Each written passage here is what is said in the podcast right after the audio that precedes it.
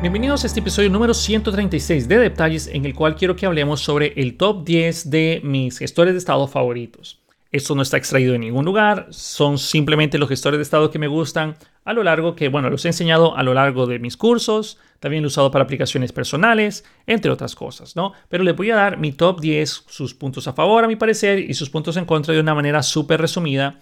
Y recuerden, para las personas que ven este video en YouTube, esto está con objetivo de ser un podcast en el cual ustedes van a poder escucharlo en Spotify, Apple Podcast, Google Podcast y todo lo demás. No está orientado a hacer un video explicativo para que ustedes aprendan a usar estos 10 gestores de estado porque no lo es. Es más que todo para que ustedes sepan de su existencia, comprendan un poco más, vayamos generando esta, esta conciencia de que existen estas tecnologías y a la vez puede que algo de lo que mencione les pique la curiosidad y vayan ustedes a explorar esas tecnologías. También recuerden, tengo cursos y videos donde uso cada una de estas tecnologías que les voy a mencionar, de todos estos gestores de estado. Antes de comenzar también, ¿qué es un gestor de estado? Porque puede ser que necesitemos un gestor de estado. Un gestor de estado, o cuando hablamos del estado de la aplicación, no es más que cuando ustedes están, eh, cuando su aplicación está en un punto A y después cambia a un punto B. Por ejemplo, cuando ustedes están eh, ingresando en su aplicación, están no autenticados y luego cambian el estado a hacer una autenticación cuando la persona realiza algunos cambios. Inclusive el estado va cuando la persona esté escribiendo en las cajas de texto y ese es un estado que va cambiando. Ustedes pueden mentalizarse más fácilmente si ustedes han trabajado con Photoshop o Microsoft Word o cualquier programa en el cual ustedes presionen Control Z o Command Z para regresarse al estado anterior de su documento, de su archivo, de lo que estuvieran haciendo. Eso también lo podemos ver como un estado. Cuando la aplicación tiene información que va cambiando a lo largo del tiempo, eso que cambia a lo largo del tiempo es nuestro estado. Cuando ustedes van y cargan los productos, ahí están, ese es su estado, luego borran un producto, pero lo, borramos de lo que ya teníamos en memoria, entonces lo sacamos de nuestro estado. Y básicamente eso es una forma muy general para saber qué es un gestor de estado. Una de las opiniones que siempre digo cuando me preguntan, entre comillas, cuál es el mejor gestor de estado, yo siempre digo, uno de los mejores gestores de estado es la solución nativa que ya viene en la tecnología, librería, SDK o lo que sea que ustedes usen para trabajar. ¿Por qué? Porque significaría de que ustedes no tienen que cargar más su aplicación con código que si lo puede resolver la librería, entonces es código innecesario si nosotros decidimos instalar un paquete adicional y hay que analizar si vale la pena o no instalar una dependencia extra para manejar y gestionar nuestro estado, porque al crear dependencias creamos puntos de quiebre que pueden dañar nuestra aplicación al futuro. Y digo dañar porque puede que después haya una incompatibilidad con mi versión de aplicación y hay que actualizarse y actualizar un gestor de estado puede ser sencillo o puede ser complicado. Todos los gestores de estado han pasado por cambios, algunos breaking changes, algunos cambios no tan fáciles de cambiar, unos que han sido transparentes, pero todos van evolucionando conforme al tiempo y cada uno de ellos tiene una mecánica o una filosofía bien interesante y cada uno de ellos menciona ser el mejor del mundo o una solución súper la mejor, pero al final del día son ustedes quienes deciden si vale la pena o si realmente ese gestor de estado es útil para ustedes. Entonces, para comenzar este top 10, en el número 10 tenemos el Use Context de React. Entonces, ¿por qué me gusta el Use Context? Primeramente porque es la solución nativa que tiene React para manejar nuestro estado y es eh, lo que permitió de que todas las aplicaciones de React después ya no dependieran enteramente de Redux. Que en este top 10 no está Redux directamente, pero sí está con ciertas versiones. Pero bueno, entonces la parte del el use context es genial por el hecho de que es propio de React y no ocupamos instalar nada. Desafortunadamente, como muchos gestores de estado, usar el Context API requiere que nosotros nos creemos cierto boilerplate o cierto código adicional para hacerlo funcionar. Y otra cosa es que también ocupamos envolver nuestra aplicación en algún provider que provea ese, digámosle, ese estado. Eso es a la larga digamos, algo que ya nosotros como desarrolladores de React sabemos y estamos acostumbrados y es lo que esperamos. Pero eso puede ser que ustedes tengan un estado, por ejemplo, un, un provider de autenticación, luego tenemos un provider de productos, un provider de, órdenes, un provider del tema, un provider no sé qué, y va creando un anidamiento bastante fuerte, aunque se puede separar y se puede crear un, un nuevo componente en el cual sea todo el estado, siempre termina creándose un árbol un poquito enredado de leer porque puede que ustedes necesitan que un provider tenga acceso a información de otro, de otro provider, pero ese otro provider está afuera del alcance del, hijo y entonces termina siendo de una forma un poco complicada comunicarlos entre sí. No imposible, pero ese es un punto que no me gusta.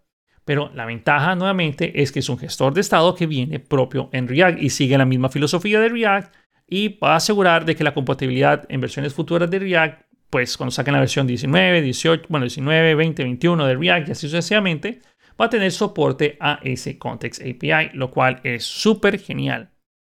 Pero de nuevo, hay mucho boilerplate, hay muchas cosas que nosotros tenemos que crear, pero sin embargo es un excelente gestor de estado. Otro punto que tiene a favor y en contra es que ustedes van a tener que literalmente hacer todo basado en hooks propios de React.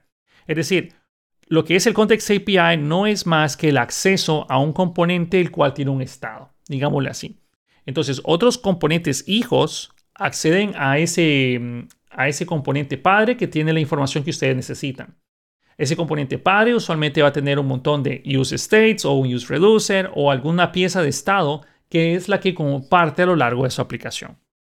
¿Ok? Y eso es, digamos, en grosso modo lo que es el Context API, que está en número 10.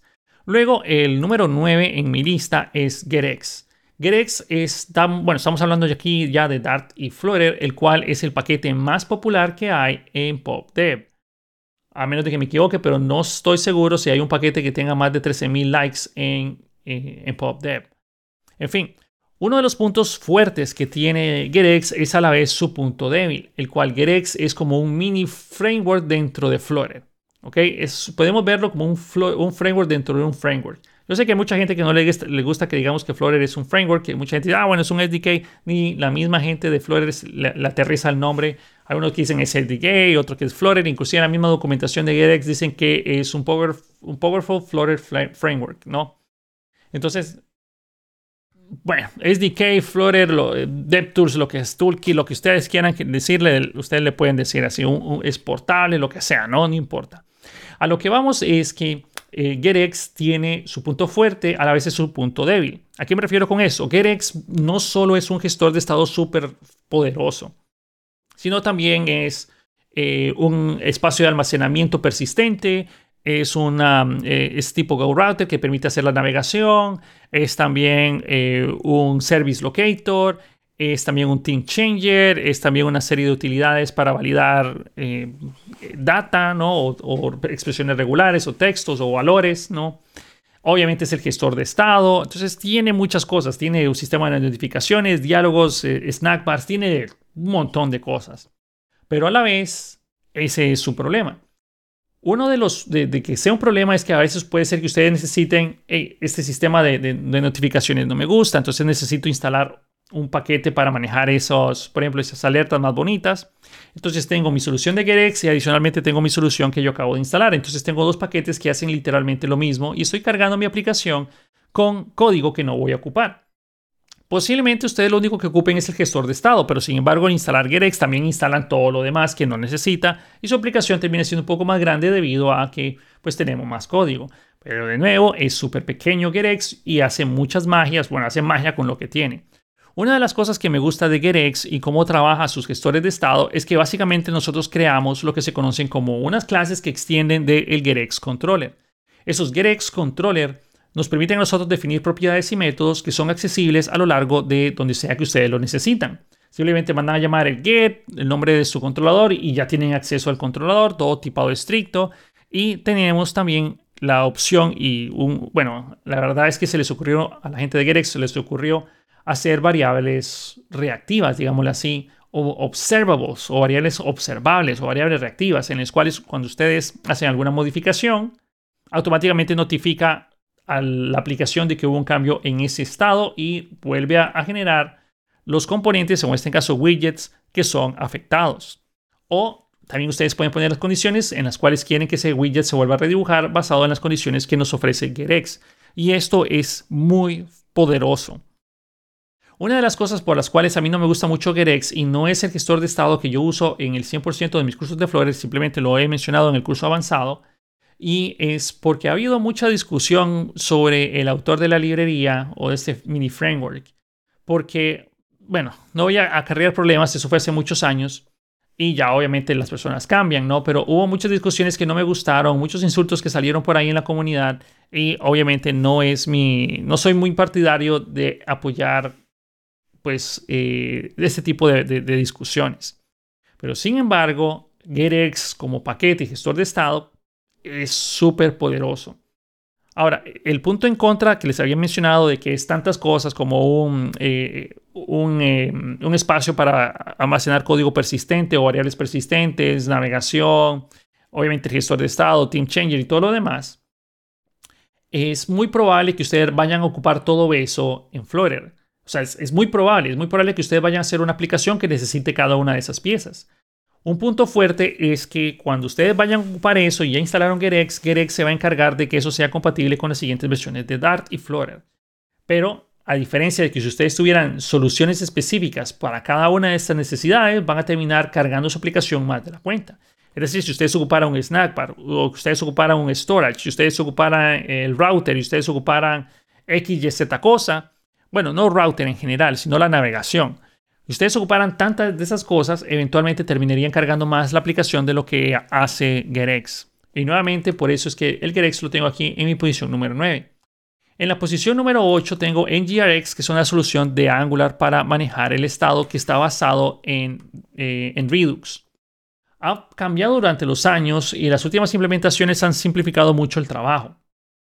Tiene, em, cuando, son, cuando son gestores de estado que están basados en Redux, mentalicémonos que a diferencia de GetX, ustedes pueden simplemente cambiar la propiedad y en cualquier lugar y esa propiedad cambia, notifica a los clientes, que eso en teoría no es malo, porque tienen ese two-way data binding, podríamos verlo así, que cuando ustedes lo cambian notifica a todo el mundo, pero no me gusta mucho ese mecanismo.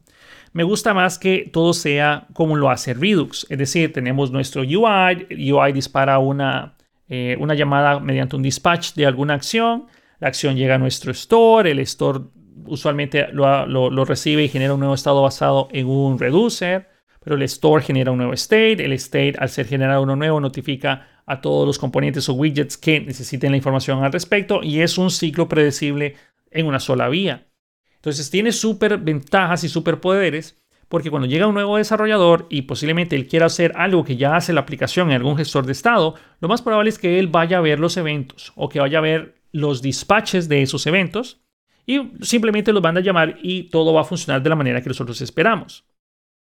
A diferencia de que ustedes llegaran y hicieran modificaciones directas al state, que a mí en lo personal no me gustan. Ni siquiera cuando ustedes trabajan en Grex deberían de hacer eso. Mejor créense su clase y sus eh, modificaciones que vayan a hacer ustedes al state, entonces mejor las hacen únicamente ahí. La otra cosa que me gusta es que al ser basado en Redux, ustedes tienen un estado que saben cómo era antes. Es decir, ustedes saben cuál es el estado actual, saben cuál es el estado que viene, inclusive saben una serie de estados anteriores y ustedes los pueden mantener ahí en memoria y poder hacer control Z gracias a que el estado cambia de una manera predecible, o mejor dicho, el estado no cambia, el estado crea nuevas versiones. Es decir, ustedes tienen su estado A, cuando hacen alguna modificación en el estado, realmente no es que hacen la modificación, sino que esa modificación es recibida a nuestro, en este caso, reducer, y el reducer crea una nueva copia, por decirlo así, con las modificaciones. Y luego hay una nueva modificación, era una nueva copia donde está esa modificación o esa versión. Y eso lo hace bastante útil para poder regresarse a estados anteriores o, o avanzar al futuro o al presente y así va. Muy, muy útil. En las nuevas versiones de NGRX es bien fácil trabajar con nuestro reducer, entre comillas, porque se crean los métodos, se crea todo bien obvio y es fácil de leer. Y por eso es que NGRX está en mi número 8. El único inconveniente es que de la parte negativa, digamos que es que hay mucho código que nosotros tenemos que hacer para que funcione de una manera esperada, ¿no? Todo lo que está basado en Redux usualmente tiene mucho código que crear, hay que crearse Redux, hay que crearse acciones, hay que crearse los payloads, hay que poner el tipado de un montón de cosas, hay que crearse un montón de archivos y eso termina siendo bastante tedioso por más sencillo que sea su gestor de estado. Entonces, eso es un punto a favor y un punto en contra, ¿no? Puede ser que a ustedes les guste la organización y tener todo estrictamente definido para que las personas nuevas vean cuáles son las acciones que pueden mandar a llamar o a despachar y a la vez puede que nosotros no tengamos tiempo para pensar en hacer ese montón de cosas, simplemente queremos que las cosas funcionen y ya está. Entonces, nuevamente, es, debatible si les gusta eso o no, esa forma de programar o no. En lo personal, me gusta, no es mi gestor de estado favorito para Angular, si se lo preguntan, y ya vamos a llegar a eso. Luego viene mi número, a ver, 10, 9, 8, 7. El número 7 es que no los tengo aquí en números. y es Flutter Block. Flutter Block tengo una relación de amor y odio con él porque es muy fuerte, está, sigue la misma mecánica de, Redux en la cual ustedes crean nuevos estados basados en las modificaciones que son recibidas o en los eventos que son recibidos a nuestro blog. Muchas personas no les gusta Block por la misma razón que hay que crear mucho código para hacerlo funcionar. A muchas personas les gusta precisamente por la misma razón porque ustedes tienen un archivo de eventos, los cuales son todos los eventos que emiten nuevos estados o generan nuevos estados. Entonces es la misma mecánica que sigue Redux. Ustedes tienen su UI, el UI puede disparar o despachar un evento, el evento recibido en el blog, que inclusive puede ser que el blog sea quien emite el evento. Pero bueno, ustedes emiten el, evento, el evento recibido por el blog, el blog genera un nuevo estado basado en el evento y las propiedades o argumentos que reciba el evento y genera un nuevo estado y ese nuevo estado notifica o es notificado a los clientes y así sucesivamente. Y lo hace muy rápido, tiene superpoderes porque, por ejemplo, si ustedes no quisieran que, eh, a menos de que ciertos valores que tienen en su store cambia o en su blog cambia, entonces redibujar ese widget. Y también tiene em, otros superpoderes que se le añade, pero depende de algunos paquetes externos como Equerable, el cual permite hacer comparaciones de objetos. Ahora, eso es un punto en contra y un punto a favor. O sea, un punto a favor es porque nos permite comparar objetos. Es decir, ustedes tienen, imagínense un objeto literal en JavaScript que solo tiene el nombre y hacen el operador de equidad con otro objeto literal que tiene el mismo nombre. Si ustedes visualmente los ven, dirían, ok, Pedro dentro de un objeto literal es igual al Pedro que tengo por acá y si ustedes hacen la comparación de equidad siempre les va a regresar falso porque ambos objetos apuntan a dos espacios de memoria diferentes. Pero en la parte de, de blog, cuando ustedes lo mezclan con el Queryable, lo que están diciendo es que cuando ustedes tienen una comparación de objetos, busque, busque las propiedades que yo estoy diciéndole y compare sus propiedades nativas o sus primitivas, digámosle así, o las que yo especifico y las compara. Y si la propiedad de Carlos es igual a la propiedad de Carlos que tengo acá, si hacen match, entonces puede decir que son iguales. Eso lo hace mediante un override de las props y uno especifica qué son las properties que nosotros queremos usar para comparar. Pero de nuevo, eso termina siendo un poco tedioso, un poco aburrido, porque la gente no tiene tiempo para estar pensando en esas optimizaciones, pero sin embargo, cuando ustedes la ponen en posición, Block es súper eficiente porque ustedes no se preocupan de decirle, hey, este estado verifica si es igual al anterior y si son iguales, entonces no renderiza nada. Eso lo hace Block por ustedes. Block no va a emitir un nuevo estado si el, igual, si el estado nuevo es igual al anterior, entonces no va a disparar la emisión, cosa que sucede en otros gestores de estado. Entonces es una relación de amor y odio con, con Block. Luego el número 6, si no estoy mal, a ver, 10, 9, 8, 7, 6. El número 6 son los qubits que ya vienen instalados previamente cuando ustedes instalan Flutter Block. Uno de los puntos que más me gustan de los qubits es su sencillez. Es un gestor de estado súper sencillo, predecible, basado en block. Pero viven a la sombra de que cuando dicen, bueno, prefieren un qubit o prefieren block. todo el mundo va a decir block porque block es como el padre el, o el hermano fuerte de los qubits. Y los qubits son más sencillos, pero sin embargo son muy poderosos. Muchas veces, para la mayor parte de los trabajos, un qubit sería más que suficiente para resolver la necesidad. Y solo en ciertos casos donde realmente ocupamos estar emitiendo un montón de eventos o estar suscribiéndonos dentro de nuestro propio blog y, y todavía eso se podría hacer con qubits. O sea, los qubits, el problema que tiene es que viven bajo la sombra del blog. Y eso hace que no todo el mundo los quiera utilizar. Pero nuevamente, eso ya viene instalado cuando ustedes instalan Block. Y, por ejemplo, quieren manejar el tema, los cambios de tema, propiedades, variables, o sea, rápidamente, ustedes tienen un espacio donde lo pueden colocar. Y si ustedes ya saben Block, ya saben qubits. Los qubits son mucho más sencillos. Ahora, luego tenemos mi gestor de estado número 5, que es Provider. Provider es, bueno, está marcado como de los favoritos de Flutter. Gerex no está marcado como los favoritos de Flora, pero es una implementación que tiene, que extiende lo que es el Change Notifier.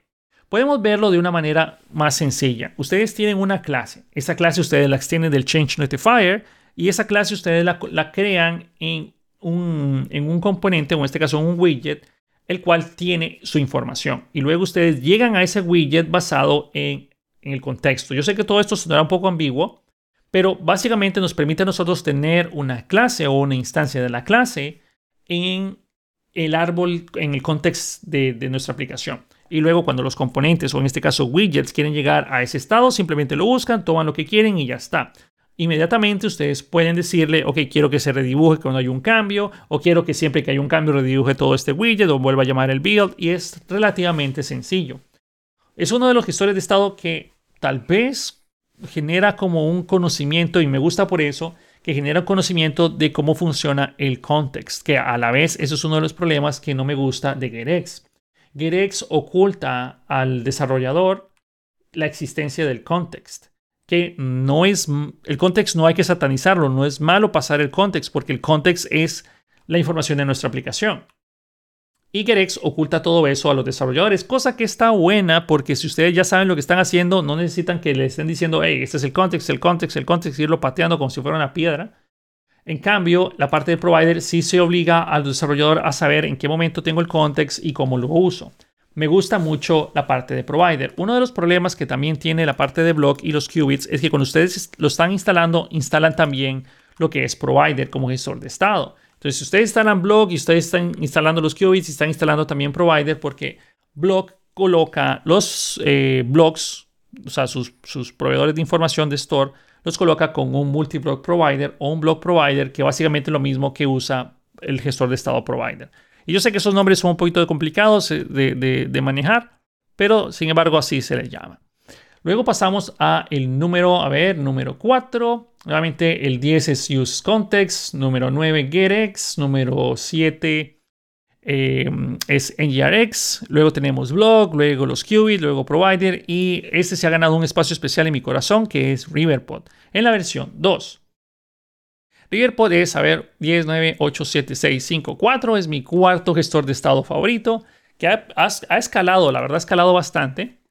Y tiene dos formas de trabajarse. Y eso fue un cambio que medio feo a la vez y a la vez es bueno. Entonces, no me gusta cuando los gestores de estado deciden o estos códigos deciden, ok, vamos a tener ahora dos sintaxis. Ustedes pueden usar dos sintaxis, que es lo mismo que le pasó a Vue.js, que tenemos que el Options API, el Composition API, y luego tenemos el Script Setup, y después ya nadie sabe si este código de Vue es de Vue o es de otra cosa, ¿no? O de qué versión de Vue estamos hablando aquí. Pero bueno, eso es, otro, es otra, otra discusión.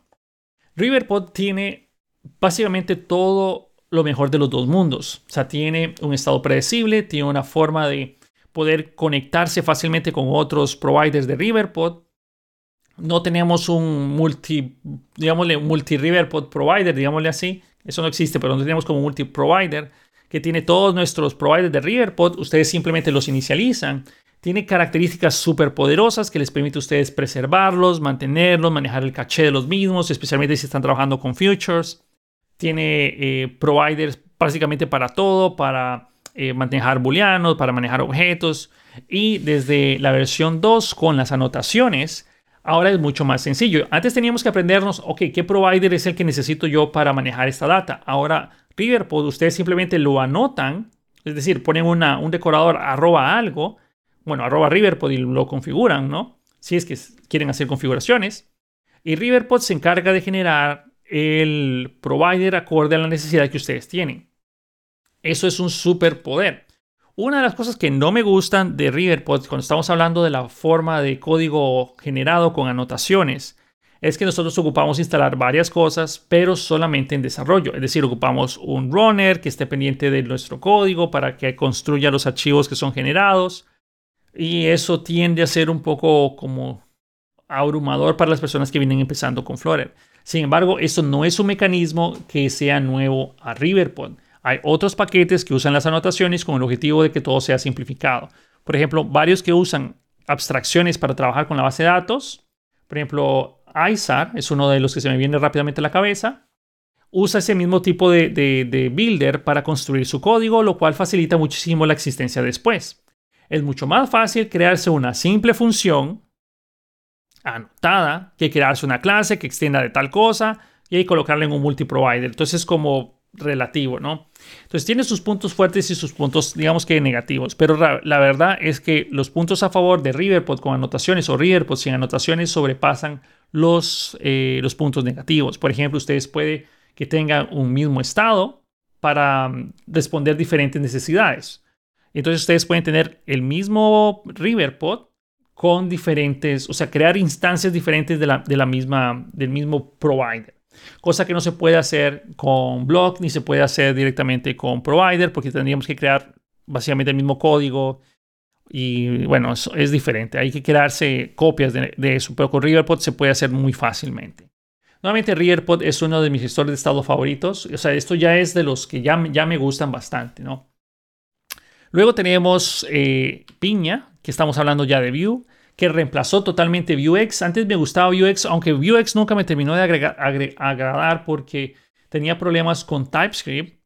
Porque cuando ustedes mandaban las acciones en Vuex, entonces las acciones realmente podían recibir cualquier tipo de información y era todo terminaba siendo de tipo any o tipo unknown y no me gustaba mucho con TypeScript, cosa que vino Piña a pues totalmente a desbancar y desde que Ivan Yu dijo hace varios años de que es, o sea, Vue tiene su propio gestor de estado, que son sus propias variables reactivas y es súper genial todo eso, pero cuando ya vamos a hablar de gestores de estado, Piña es indiscutiblemente el camino para irse en Vue y es buenísimo. Es tan bueno que por eso es que no hay tanta competencia. Por eso es que Vuex dejó, no saben qué, dejemos que, que Piña siga.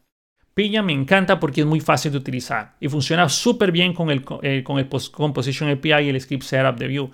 Es muy parecido a, por decirlo así, a un hook de React, pero ese es su store y es un store reactivo. Muy fácil de trabajar, muy, es muy genial. Type safety, todo lo que ustedes quieran, muy bueno.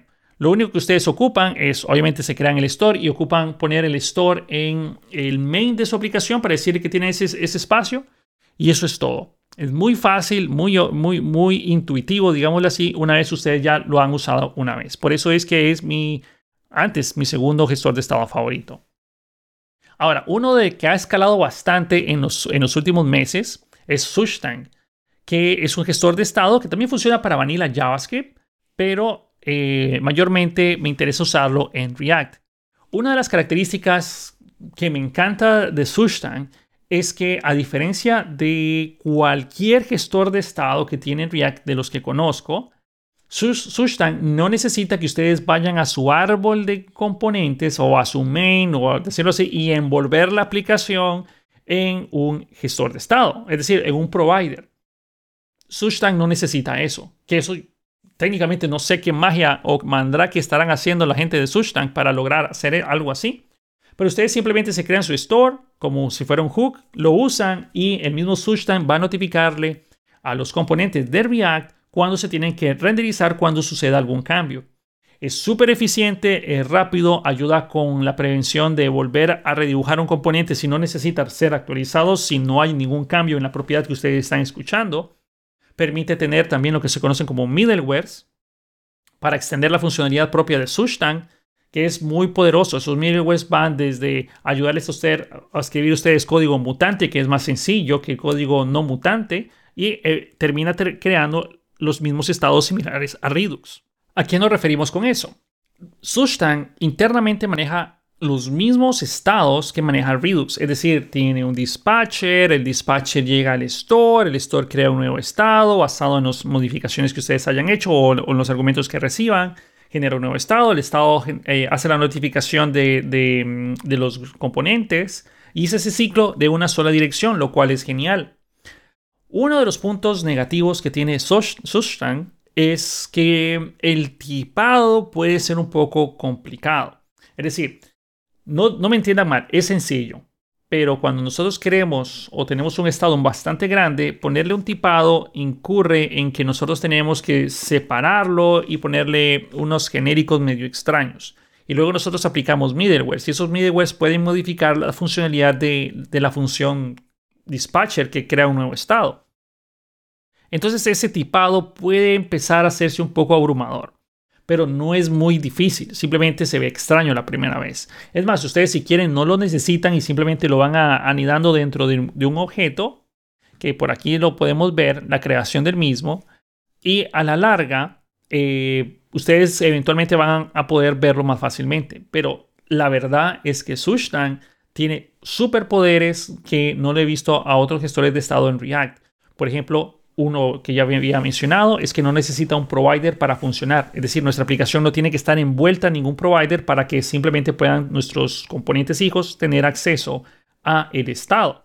Y otro superpoder que eso tal vez es lo más impresionante que tiene es que el mismo estado que es utilizado por nuestros componentes de React puede ser accedido a él sin necesidad de estar dentro del contexto de la aplicación de React. ¿A qué nos referimos con eso? Imagínense que ustedes tienen en su estado el, token que usan para autenticarse en un, API y quieren colocar ese token en todas sus peticiones porque digamos están usando Axios y van a ponerle un interceptor, entonces cada una de las peticiones que hagan va a verificar el gestor de estado para ver si está el token, si está el token lo va a colocar ahí, pero va a verificar el gestor de estado. Y lo podemos hacer directamente en TypeScript o Vanilla JavaScript que se encuentre fuera del contexto de React. Y eso es wow, eso es genial, eso es súper poderoso. Y entre otras cosas, ¿no? Que me, encanta mucho Sushtan. Por ejemplo, que ustedes necesiten preservar el estado y lo quieren grabar en el local storage, fácilmente lo pueden hacer. Lo quieren grabar en un ente externo, fácilmente lo pueden hacer. Quieren grabarlo en sesión, fácilmente lo pueden hacer. ¿Ok? es muy poderoso. Sushtan es definitivamente uno de los que dijeron, wow. Y debido a Sushtan, Sushtan sacó aquí el que era Redux Toolkit en mi corazón, porque la verdad es que Redux Toolkit era necesario hacerlo, que eso es una mención honorífica que estoy haciendo acá. Redux Toolkit es genial. Redux Toolkit facilita todo el boilerplate que había que crear si ustedes quieren implementar Redux en React.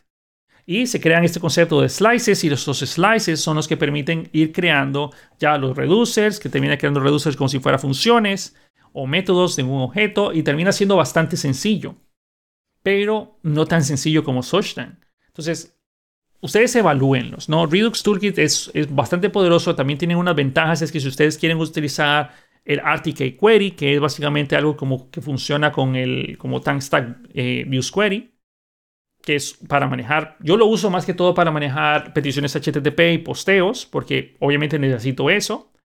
Pero, pero de nuevo, esa es la alternativa que viene con eh, RTK Query, que es para hacer ese tipo de trabajo pero Sushtan solo se enfoca en este gestor de estado, en los middlewares y en su trabajo y por eso me encanta la parte de Sushtan porque puedo fácilmente usar Sushtan más UseQuery y tengo lo mejor de los dos mundos.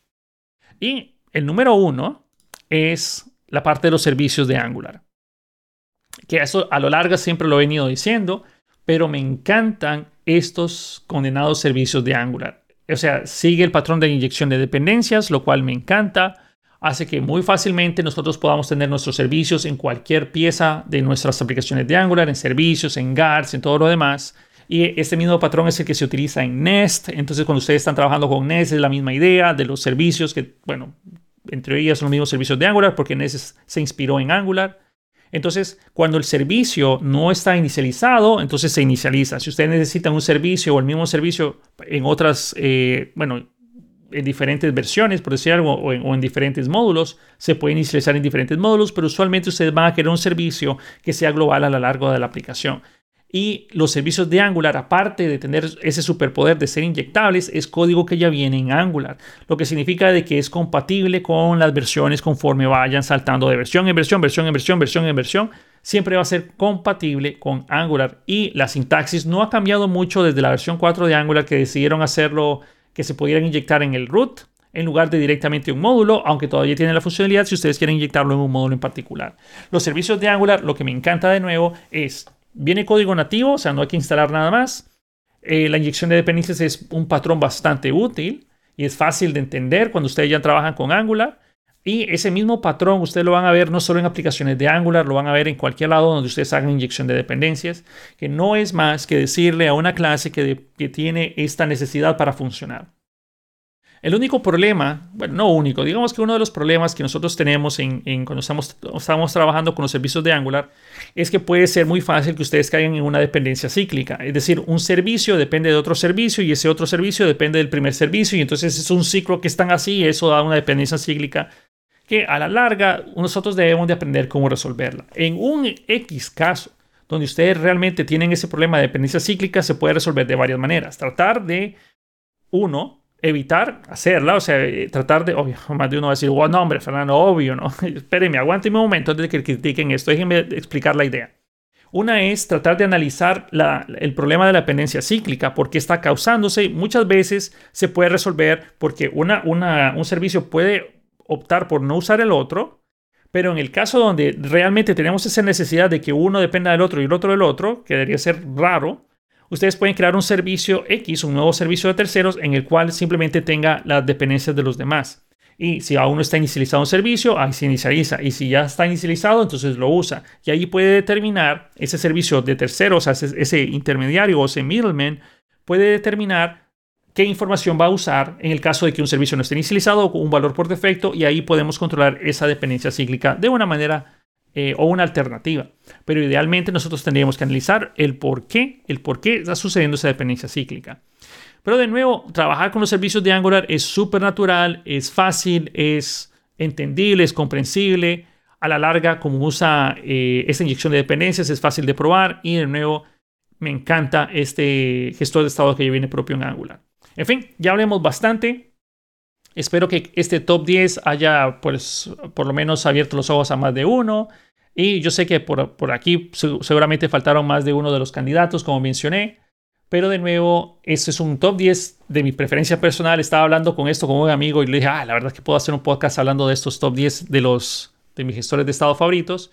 Y recuerden las últimas palabras que les doy antes de terminar este podcast. Analicen ustedes si realmente necesitan un gestor de estado. Y si necesitan un gestor de estado, no se dejen llevar porque le digan, este es el mejor del mundo, este es la mejor, este es una cochinada, esto no luce, bla, bla, bla. Estudien los gestores de estado. Si alguien le dice, este es el mejor, vayan y lo puede que tenga razón o puede que realmente ese, esa filosofía de ese gestor de estado no se adapte a las necesidades de su aplicación, a sus necesidades propias como desarrolladores, y ustedes terminan diciendo, la verdad es que mejor lo hago por mi cuenta. Recuerden, los gestores de estado están aquí para ayudarnos a programar más rápido y enfocarnos en las necesidades de nuestra aplicación en lugar de darnos dolores de cabeza. Entonces, lo dejamos hasta ese punto. Espero que este episodio de podcast les haya gustado y nos vemos en el siguiente episodio de Detalles. Hasta la próxima. Chao.